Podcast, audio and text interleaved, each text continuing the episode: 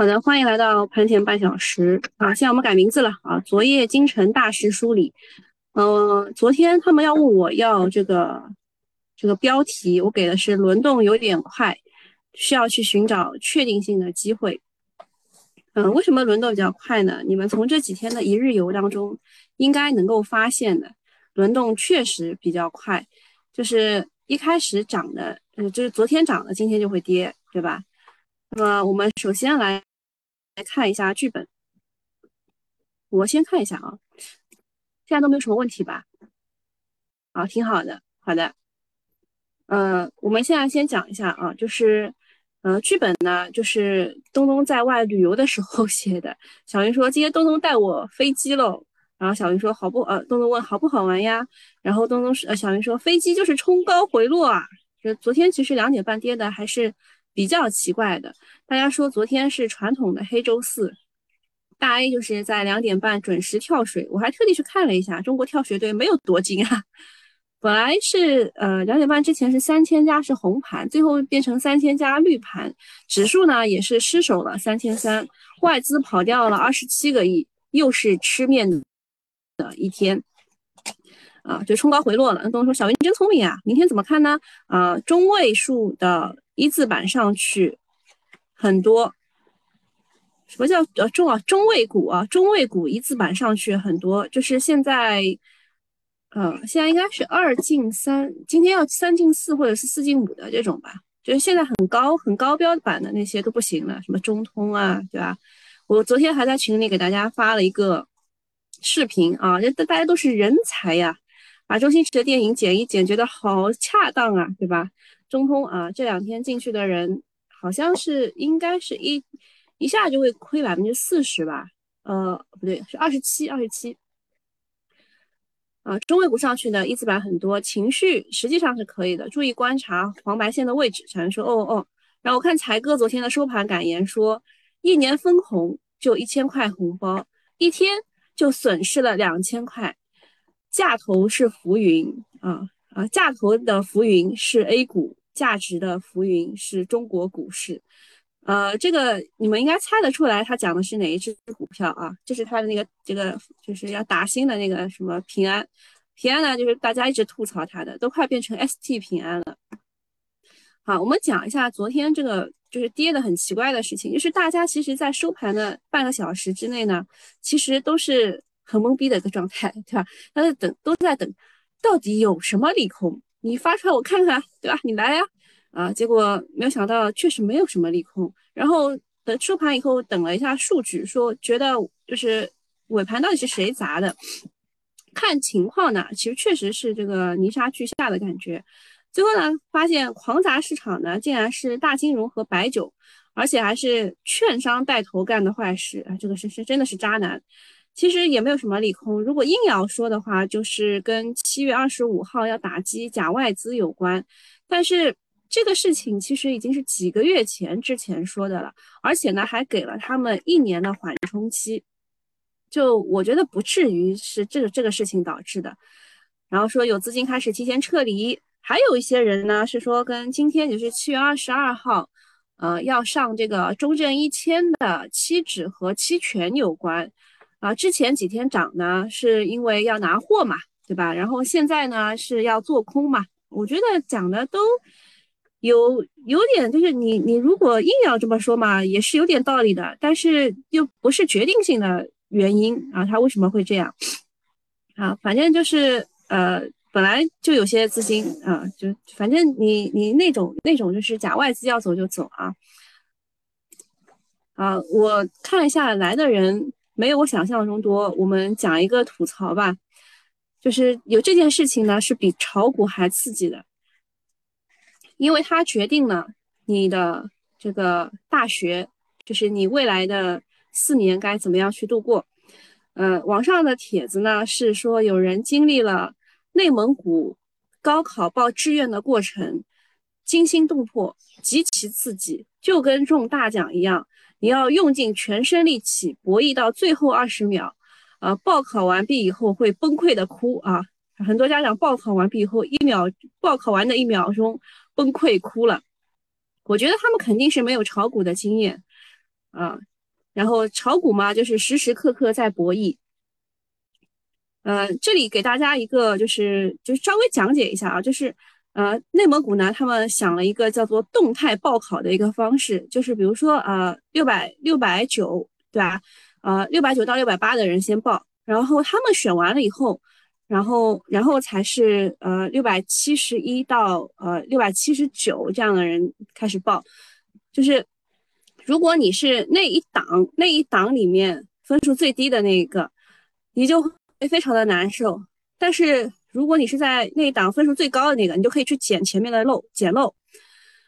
啊，所有的考生都盯紧自己在就是在报考院呃院校呃院校内的排名，在里面反复横跳，人均修改志愿一百零四次，最多的考生一下修改了两千五百次，这有没有很熟悉啊？就是换手率很高啊，对吧？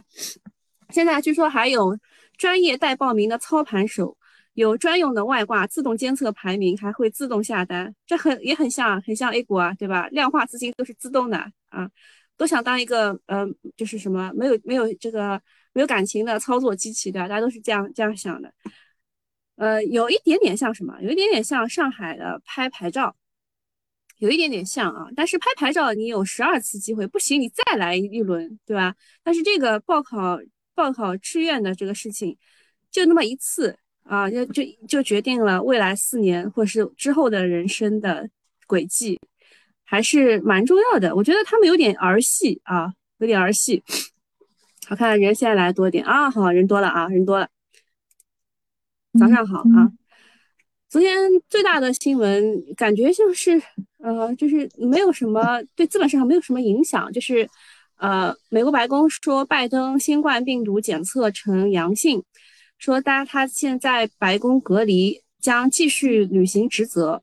我昨天看了，说他只是现在有点感冒症状，而且有点重感冒的症状。但是呢，就基本上还是还是就是处理处理国事中啊，呃，将近八十岁，也就严格意义上来说还是七十九岁的美国总统拜登检查出了新冠的阳性。美国的新冠病例这么多，几乎就是注定的结果，也不算特别的意外，因为之前啊，川普也感染过。他之前还是就是美国总统的时候，他感染过，然后现任的美国总统拜登也感染了，副总统的哈里斯，众议长洛佩西啊，洛佩西他要不是不是感染了，他那个要去台湾了是吧？这最近他还想去啊，八月份的时候，国务卿布林肯、国防部长奥斯汀他们都感染过，嗯，那么拜登前一阵子是骑车骑自行车摔跤。现在又说要就就是现在又说这个检测出新冠阳性，这样大家都为拜登捏了把汗。但是问题不大啊，美股一度恐慌之后也快速拉回来了，他们都都是收红的啊，收红的，涨了一点多呢，百分之一点多啊。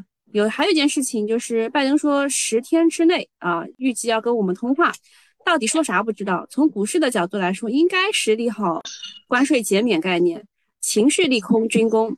科技股也会受影响，反正拭目以待吧。科技股之后会跟大家说一个消息，就是跟半导体为什么大涨的原因吧。就大家比较认可这个这个事情，我就是个传达啊，我就是个传达。你们你们认就认，不认就算啊。还有大家一定要记得静音，一定要记得静音，是为了保护你们自己，好吧？好，下一个事情是金融稳定保障基金首批六百四十六亿筹集到位。啊，这个事情呢，我一度认为他应该在九月份才能完成，因为他上一次告诉我们的时候，就是好像啊，我印象当中是三月份的时候说啊会筹集这笔资金，嗯，当时说救市资金很很快能到位，就是什么之类的，然后说九月份才来啊，三月份就是开始跌的时候说九月份能来，我想这。这什么资金要筹集六个月，对吧？但是他现在呢，在七月份就给我们筹集到位了啊，首批六百四十六亿筹集到位了啊。虽然额度有点少，但是开了头就好办。接下来还会有源源不断的资金，这会给大 A 带来正面的影响，是一个中长期的利好。但是啊，到但是短期不好说，因为这一次的六百四十六亿当中有超过六百亿，他们去做了养老理财认购。这就证明不看好股市了，他们不来股市啊，对吧？他们去做了理财这个认购，呃，总之呢，养老基金是比较谨慎的，喜欢低位买。这么一听，反而反而心里有点慌，是不是？因为就每一次我们看到什么养老金入市，它都要砸一下的。大家现在就是很多奇怪的魔咒嘛，养老养老金入市要砸一下，跌一跌，让人懵逼。然后明明维稳资金到位了，但市场总是理解就是要先砸盘，说明大家想象力丰富，对吧？除了金融保障资金呢，呃，银保监会还回应了河南村镇银行这个事件，还有保交楼的事件。昨天大金额的砸盘，市场反应呢可能是有点过度啊。这么安抚之后，是不是该反弹了呢？再讲一下贵州茅台，贵州茅台的呃初步核算，上半年的预计。实现营收五百九十四亿左右，同比增长了百分之十七，净利润两百九十七亿左右，同比增长百分之二十。我觉得这个是非常不容易的啊。首先下个定义就是它的业绩确实是挺好的，而且它的增速啊，这个净利润的同比增速能够维持在百分之二十，呃，市盈率在三十五倍，呃，市值二点四四万亿，反正就是这个这个数吧。就是它这么大的体量还能维持这样的增速，真的是良心价啊！啊，另外再提一句，就是茅台重回了公募的第一大重仓，远远甩开了第二名宁德时代，包括五粮液、泸州老窖、山西汾酒都进入了公募的十大重仓股。下半年这个是又要吃药喝酒了吗？啊，当然呢，从机构的前五十名的重仓股来说，新能源依旧是很强势的，占据了半壁江山。目前的主流的公募机构一边在消费啊，就是白酒这种大消费当中去防守，一边呢就是坚守新能源去进攻。下半年会不会维持这个平衡啊？还是新能源会不会倒？呃，不知道。但目前的位置呢，显然大消费的机会更大一点，因为我看了一下某些啊医药股，他们现在已经跌到了历史估值的百分之十的这个百分之十的分位，重点。啊，去可能要去看一下高端白酒和医美，就消费这一边啊，都是高毛利加上容易上瘾的行业。呃，我我还是讲一下，就是我问了一下做医美的那些人啊，那些我们群友啊什么的，就都问了一下，呃，他们还是说就是业就是业绩其实不太好。呃，像我们本来说放暑假或者是就是夏天嘛，这个这个医美的人应该会多一点，对吧？整整好吗？可以去大学报道啊，什么之类，结果好像并没有啊，并没有，就是嗯，就是卖方给我们吹的逻辑，其实是他们的想象啊。好，看一下现在的公募基金的持仓，呃，现在是前十啊，前十是茅台、宁德时代啊，对吧？就是茅台是远远甩开了宁德时代啊，它的持股这个基金的持仓市值。然后后面是隆基、五粮液、泸州老窖、药明康德是下跌了三位，然后山西汾酒、东方财富、比亚迪、招商银行，招商银行下跌了五位啊。好，下一个事情是关于昨天的动力电池大会的，动力电池大会应该要开三天是吧？啊，昨天是第一天，比较受关注的就是就是要开始讲话嘛，对吧？先是宁德的老板曾毓群先炮轰，说其实现在锂资源根本不缺，主要是炒作。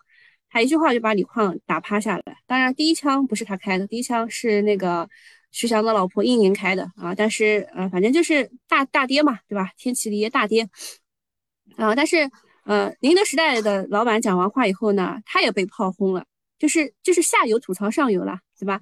然后他的下游是谁？就是电池，电池的下电池属于下游，它的下它的上游是锂，对吧？所以他吐槽锂。然后呃，这个。电池的下游是整车厂，然后就是广汽的董事长就吐槽宁宁王，啊，说这个目前的电动力车的成本占到汽车总成本的四十五十六十啊，并且在不断的增加，大家都在给宁德时代打工，啊，说现在是汽车厂给宁德时代打工啊，宁德时代给上游的锂矿巨头打工，新能源虽然火，但是不得不说资源是严重的错配。现在是上游吃肉，中游喝汤，下游吃空气啊，这肯定是畸形的。广汽的董事长还呼吁国家要适当监督和引导，接下来会不会干预，看国家层面的行动。但之前国家其实确实也想干预啊，就是越干预越高了啊。但现在市场的行为呢，把这个锂矿是稍微有点回落，好像是连续三周吧，连续三周锂价都是有所回落的。但是它还是它还是在高位的，就是横着啊，还是在高位横着。总之呢，新能源的上游利润达到顶峰，概念股呢短期还是就是别碰。中游应该是可以释放一定的红利，主要还是看电池厂的龙头宁王的表现。下游的厂商虽然是赔本赚吆喝，但是销量增加应该就暂时没事，因为现在看成长的话还是看 PS 的啊。还有就是无人驾驶等等，但是也是炒过一波了，整个行业主升浪过去了，接下来是以做波段为主的。嗯，这个是免费用户，大概就到这里了。我先看一下时间，因为上次他们跟我说一定要讲到半个小时。嗯，后面看一下啊，说这个平安应该还是华夏幸福的第一大股东，不知道平安亏了多少。这个他是应他应该是要做折旧摊销或者是这个坏账计提的这些。嗯，其实平安我还是我我也我也是有一点担心的，就是他他短期内上不去。呃，拜大爷扑街，厉害川大知识。呃，利好川大生，这个这个是你们之前就是你们应该是炒股挺久了的，因为就是之前那个川普不是第二轮就是去竞争美国总统的时候，这个股是炒过的。嗯，小兔萌萌哒说美国人说话只能听听，信就是傻。嗯，你说的没错，确实是这样的，就是我们其实两两国这个都是这样的，还是利益至上啊，利益至上就是。也不是说他说怎么样就怎么样的。好，看一下，呃，那还是还是得讲讲些什么吧。我我去带大家看一下现在的指数情况。嗯，得熬过那半小时才能讲这具体的东西。今天涨得比较好的是工业母机固态电池，固态电池当中涨，呃，等一下我看一下时间啊。九点十八分啊，现在不是很准啊，现在不是很准，就是我们要等二十分的时候才能去具体的看整体情况，嗯，二十分以后再看好吧。那我们还是要讲一些东西的，稍稍微讲一下吧，就是半导体的逻辑。呃，昨天唯一亮点的是半导体设备板块的表现，原因是美国那边呢通过了一个芯片法案，就是说。呃，美国的半导体公司，呃，就是美国会为半导体公司，他们那边的半导体公司提供五百四十亿美元的补贴，四年百分之二十五的税收抵免，鼓励他们在美国建设工厂。这件事情对美国的半导体公司绝对是一个利好，但是他们有一个附加条件，啊，就是说凡是接受了美国补贴的企业，十年之内是不能去中国投资建厂的。这味道是不是有点熟悉？就之前啊，那个阿里和某某大战的时候，啊，也是的，就是你你这你在这个互联网平台只只能选我或者是他们家，就二选一那种，也是现在美国也是这样的，就是你的半导体公司，你要么选我，你要么去选中国，但是我这边条件更好哦，他就是这种意思。对此呢，美美国白宫也是不加掩饰，他说没错，就是二选一。法案除了缓解呃我们的芯片短缺的问题，就是为了限制中国半导体产业。美国这招呢，以前也是用过的。上世纪的八十年代，当时的日本半导体虽然很实力强悍，世界百分之五十以上的产品出自日本啊，但是美国一看不妙啊，就开始压制日本。最终呢，日本就怂了，和美国签订了广岛协议以及一大堆的半导体的协议。之后，日本的半导体产业快速的衰退，永远成呃成了永远的小弟。现在这件事情轮到咱们了。日本的前车之鉴告诉咱们，怂没有用，只能迎战啊！所以昨天，啊，这个中金科技他他说的这个，我给大家截图截了一下，就是昨天炒半导体的逻辑其实是两条啊。嗯，他们说这个巴拉巴拉，就某些公司对吧，涨幅均超过百分之五。昨天还有好多这个券商发的研报也是讲了半导体设备啊，当然不一定是这些这些公司啊。啊，有些啊部分公司涨了近百分之十，认为主要是和美国的芯片法案有关。呃，该法案包括对其本土半导体行业高达百五百二十亿美元，然后那个说是五百四十亿啊，也不管了，就差二十亿啊。拨款和补贴，呃，意在鼓励英特尔、GF 啊、三星、台积电等企业在美国本土设立工厂，让美国的芯片制造能力翻番。然后我们这里我们是指的中金啊，中金科技他们认为。A 股对其解读可能有两条路径：第一个是美国的芯片法案催化之下，阿斯麦还有巴拉巴拉等美美股的半导体公司近期股价大涨，投资者采用的是美股映射 A 股的逻辑进行投资，就是美股的这个半导体涨了，我们 A 股也能涨，这是第一种两条路径。第一条，那第二条呢，就是美国的芯片法案落地预期进一步的增强，标志着全球各国更加重视半导体产业链的安全。投资者预期国内的半导体制造环节也更加受到重视，其实就是国产替代的概念，但它不能说这么明，嗯，就是就是你看啊，就是凡是就是追踪他们各各个行业的那些人，他总是能给这个板块涨找出理由的，嗯，对吧？找找出理由的，呃，我个人认为其实就是轮着涨嘛，对吧？轮着涨就是。呃，前天呃，前天是已经涨过华为概念了，对吧？大前天涨过旅游，对吧？昨天那个游戏好像没炒起来，就文化什么的，文化走出去没炒起来，就这其实就是这样的，就是轮着涨嘛，对吧？他硬要找到理由啊，就是这个法案，行，那你那也讲得通啊。他说，尽管未来外资在中国大陆晶圆厂投资建设或将受阻。但该法案无疑将推动全球半导体晶圆厂的这个建设和步伐，且在全球晶圆厂扩产环节加速的情况之下，中国大陆有望出台相关政策，促进对等投资建议，啊，促进对等，然后以填补空缺产能啊，利好，巴拉巴拉，对吧？然后还有就是七月将迎来科创板首批的大额。现金解售其实就是七月二十二号今天啊，呃，像是安吉科技和中微公司都应该是在今天解禁，并且解禁的规模较大，占呃限售流通股占总股本的百，安吉是百分之四十二，安吉是做那个抛是抛光液对吧？然后中微中微是做这个设备上游设备的百分之四十六的这个解禁，啊，他们认为解禁预期。已对公司股价产生短期资金资金面影响，但不改变中股呃这个公司中长期的成长逻辑，且此次解禁有望大幅改善股票流动性，建议投资者关注科创板解禁带来的投资机会。好，这个是中金讲的啊，是中金讲的。然后昨天游戏的话，嗯，先先讲一下就是他们的讲法吧。版号放开带来的优质游戏面试。已经在酝酿一轮大的游戏公司业绩修复，而商务部等二十七部门关于推进对外文化贸易高质量发展的意见，基本等于从政策上推动本就擅长手游开发、运营、迭代的国内厂牌游戏出海，降维打击海外上缺手游经验。精力和组织架构全在服务器呃服务主机游戏和 PC 游戏的海外大厂们，讲的比较绕口，意思就是说我们这个游戏也要走出去，可以打他们一个措手不及。好，所以他们认为当前是配置国内优秀游戏厂商的时点，这都是他们讲的，不是我讲的啊，我不太认可。呃，外加市场上传言的某某大动作，呃，某大动某大作。可能会在近期发布，虽然基本面影响有限，但是可能形成市场情绪的催化剂。嗯，讲一讲，讲一讲我认可的吧。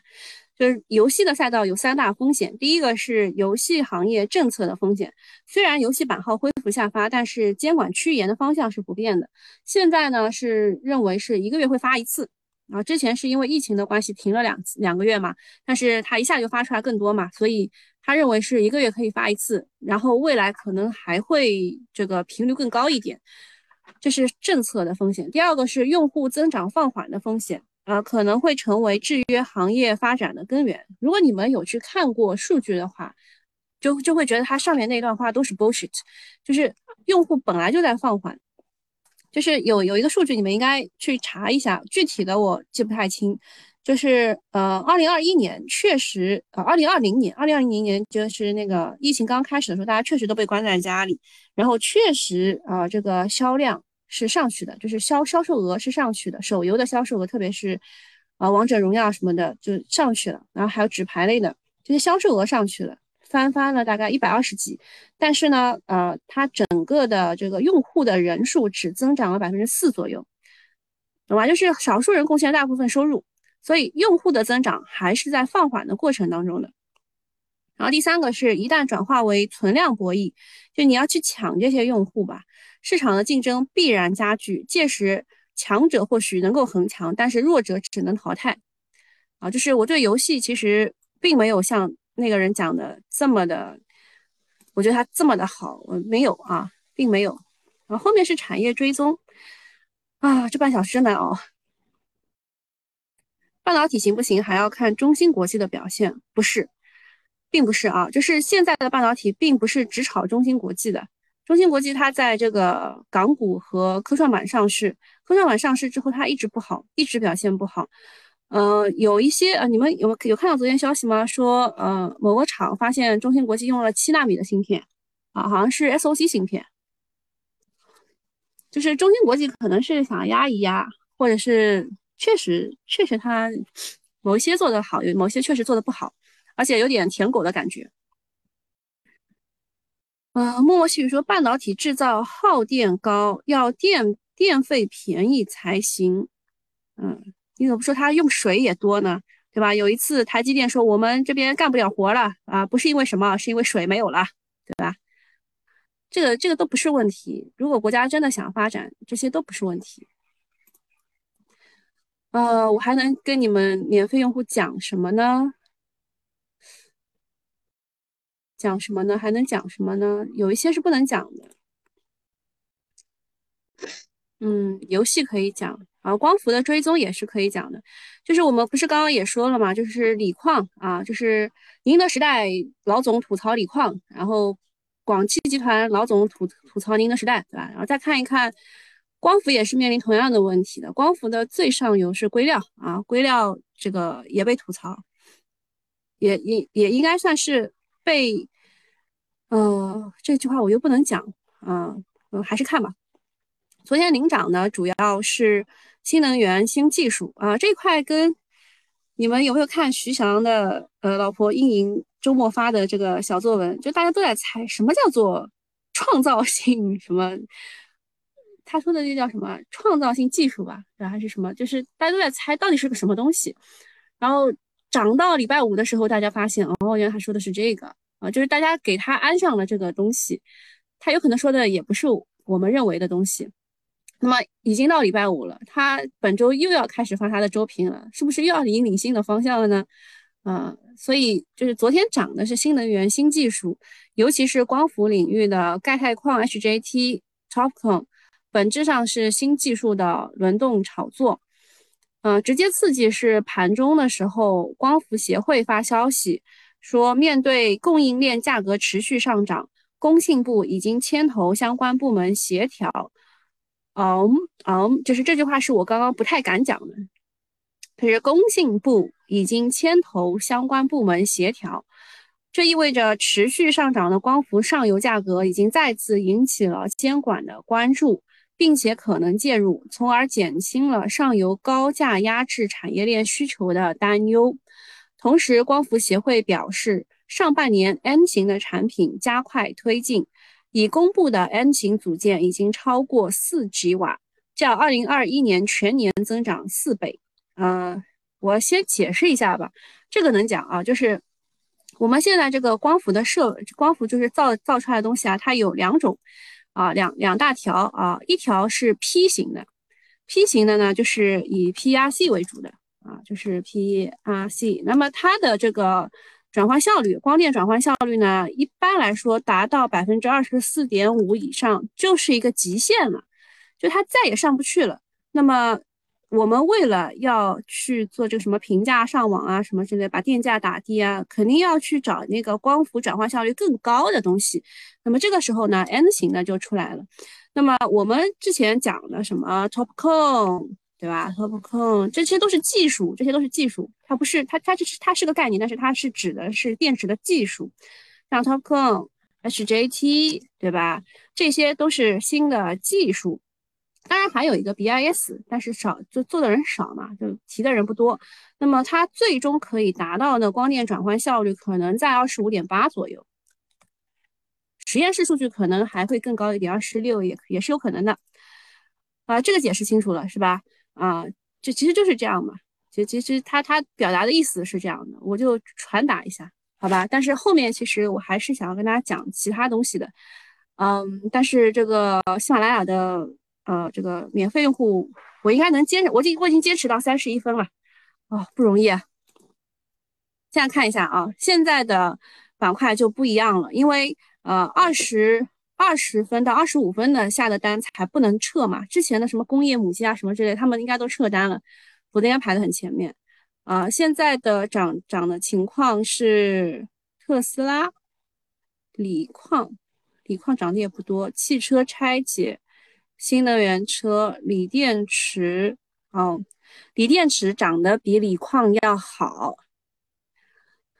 盐湖提锂、地热能，第三代半导体，哦，呃，昨天那个天悦先进是签了一个大单吧？好，印象当中是的，他是做大硅片的。然后天齐的话是这个电池回收利用，也是昨天有消息的。嗯，好，那这个免费用户我们就到这儿了，好吧？讲讲工业母机，工业母机我之前都有讲过啊。如果你是我的用户的话，呃，你往前翻吧，往前翻肯定能找到的，好吧？工业母机，我们确实还是以进口为主的，自己做的这个五五轴、七轴就确实都很少，确实都很少，而且之前都是亏钱的啊，像某某股票它都是亏钱的啊。好，那今天就到这里了，拜拜。好，终于终于讲完了免费用户的，好，我们把这个收费用户的讲一讲啊，就是呃。这个阴影不是说有一个叫什么破坏性创新嘛？大家把这张表格保存一下啊，保存一下。就是呃，后来大家理解了，理解了这个阴影的说法，说是什么叫破坏性创新呢？就是现在东西比较贵啊，我们怎么把它变得更便宜？它差不多就是这个意思啊，就是怎么把现有的东西做得更好，然后又花更少的钱，对吧？那么这个新能源的新技术大概会有这么一些。呃，电池当中呢，可能会有磷酸锰铁锂，就是加了一个锰啊，本本来是磷酸铁锂嘛，现在是加了一个锰。嗯，这个宁德时代计划今年年底和明年要推出新产品，就是这个与三元混嗯混掺的，呃，很快就可以用在这个车上，掺杂比例是锰铁锂至少要百分之十五，安全性要保持在百分之二十加。呃，还有一个是钒电池，钒电池是用在储能领域的，之前是炒过的，就是攀钢钒钛啊，就是这个概念。二零二二年的国内的钒电池装机量零点六吉瓦，到二零二五年有望达到二点三吉瓦，复合增速百分之五十七。还有一个钠电池，钠电池也是用在储能领域的，就是这俩东西吧，它都比较大啊，东西都比较大，只能用在储能领域。人那个中科海钠预计今年下半年钠电池就可以量产。宁德时代预计明年会形成产业链，未来的三年的复合增速在百分之一百五左右啊，所以钠钠离子电池、钒电池就液态液流钒电池，对吧？就是这几个东西。那么麒麟电池，麒麟电池是目前宁德时代最先进的电池，预计二零二三年会量产上市，增量材料主要是水冷板啊，这个之前也是炒过的，是吧？电池当中还有 PET 铜箔，之前你们问过的，就是呃通过 PET 替换金属铜，呃其特点就是厚度较薄，用铜量较少，提升电池的安全性和能量密度。产业刚刚开始放量，啊你们你们那个图都可以就是就是对照着看啊，对照着看 PT 铜箔炒的是宝明科技、双星新材、万顺新材啊，就是。用铜去替代铝啊，就是以前用的是铝箔嘛，现在用铜，而且用的很薄的铜，叫铜箔啊，锡箔纸那个箔啊。然后电池这边高压快充，今天今天其实是有炒高压快充的，因为昨天宁德时代是提到了什么四 C NCM 的高压快充，大部分的车企未来还是希望能够通过啊这个高压快充提高充电的速度的。然后是固态电池，昨天宁德也提到了啊，固态电池它最大的优点就是能量密度大，意味着可以超长续航。目前还处在实验室的阶段啊，但是我看好像是说，呃，宁德和福特是签了一个约，还有谁谁谁签约，呃，未来还说他们二三年也可以量产这个固态电池。啊，听一听就好了吧。啊，未来三到五年是有望量产，未来五到十年，呃，可以实现明显的降本。好，下一个技术，汽车的空气悬挂。啊，这个空气悬架其实以前是用在五十万以以上的豪车的吧，但是现在呢，好像二十万以上的车都用开始用空气悬挂了，对吧？呃，这边没提，呃，是宝龙科技啊，这个股是挂宝龙科技。嗯，然后下一个是一体化压铸啊，最近是一体化压铸炒的比较厉害，春兴精工、合力科技、宜球资源、广东宏图。呃，后面是啊，这减重啊，减重就是可减重百分之十到二十，节约成本百分之二十，增加新能源系这个续航里程百分之十。下一个是光伏的 HJT，它属于 N 型电池的分支，转换效率比较高，但是产线设备还是比较贵，目前是处于降本增效的。这个阶段预计二零二二年产能落地十几瓦，呃，这个 HJT 炒的是宝兴科技、金刚玻璃、金城股份，然后下一个是 TOPCon，N 也是 N 型电池的分支，由于转换效率比较高，部分的产线可以从当前的产线转化，就是 P 型的这个 PERK 可以直接呃转到 TOPCon，所以 TOPCon 是一个过渡阶段啊，过渡阶段，然后还有光伏的钙钛矿。啊，属于薄膜电池，制备成本比比较低，没有多余的呃这个多晶硅高成本的困扰，而且钙钛矿呢可以与抑制节，就是这个 HJT 达到百分之三十的转换效率，所以市场比较关注。缺点就是钙钛矿做成组件转换效率比较低。然后光伏的薄片化，就是把这个上面附的那一层光伏的膜啊，就是做的更更薄一点，那么可以降低成本嘛。所以，如果明年硅料价格下降的话，薄片化就没有这么的迫切了。那薄片化其实炒的其实就是金刚去切割那个东西，所以炒的是金博股份啊，还有还有什么啊？就忘了啊，一下子讲太多了是吧？你们把这张表格保存一下，今天后半段回听一下。嗯，另外就跟大家讲一下，有一件事情就是刚刚刚刚我也提到了，就是。这个工信部已经介入这个硅料的价格的这个情况，所以未来呃硅料血腥暴跌来临的时候，光伏一体化的公司会很差，就之前很好的逻辑会变得很差，比如说隆基，比如说通威。比如说上机数控，就是他想要做一体化的那一些，他肯定啊，就整个的产线拉得非常的长，一旦上游开始暴跌，它整个产线全部都是亏钱的。所以像这一些，它前期鼓吹光伏一体化的公司，后期肯定是就是只要硅料开始跌，后期肯定是最惨的啊，能懂的啊。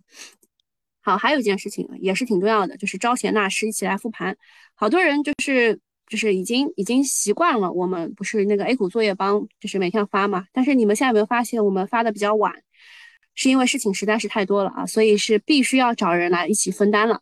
嗯，就是你们可以学到很多东西，至少就是你可以知道我们平时复盘都看些什么，顺序是怎么样的，会一步一步就是有师哥师姐带领着你一起做的，好吧？